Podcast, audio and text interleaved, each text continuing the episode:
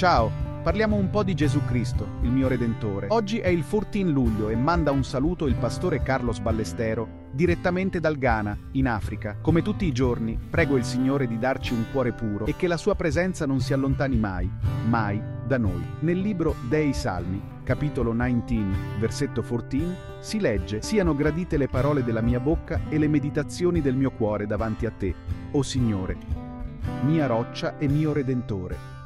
Oggi ti consiglio di leggere e riflettere su 2 Corinzi 5, dal versetto 11 al 21. È fantastico pensare che Dio, l'arcobaleno dell'universo, con il suo amore e la sua misericordia, ci ha dato una strada per la nostra redenzione. Nel Salmo 19, il salmista David C. insegna a pregare e fa una dichiarazione forte di riconoscimento a Dio come nostro redentore personale. E nella seconda lettera ai Corinzi, l'Apostolo Paolo C fa capire la grandezza del lavoro redentore di Cristo.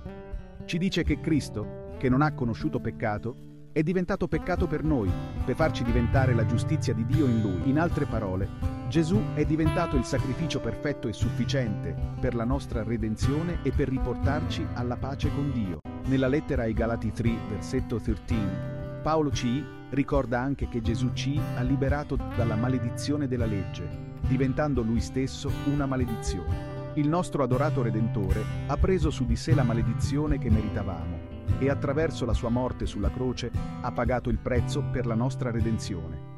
Come ha detto bene il pastore John Piper, la croce di Cristo è il posto dove Dio ha mostrato il suo amore e la sua giustizia una volta per tutte. Il titolo del mio Redentore ha un significato bello, forte e personale. Gesù Cristo non solo ha pagato il prezzo per i nostri peccati, ma ci ha anche liberato dalla schiavitù del peccato e ci ha proposto la vita eterna con Lui. Come descritto nella lettera agli Efesini 1, versetto 7, in Lui abbiamo la redenzione per mezzo del suo sangue, il perdono dei peccati, secondo la ricchezza della sua grazia. Nella nostra vita di ogni giorno, come seguaci di Cristo, è fondamentale ricordarsi e applicare il potente significato di Gesù come nostro Redentore. Dobbiamo vivere in riconoscenza per il suo sacrificio e lasciare che il suo amore ci trasformi in uomini e donne rinnovati. Riflettiamo un po' sull'amore di Gesù, il tuo Redentore, e sul suo sacrificio sulla croce. Lascia che ti guidi e ti prepari a vivere una vita secondo la sua volontà. Dedica un po' di tempo ogni giorno alla preghiera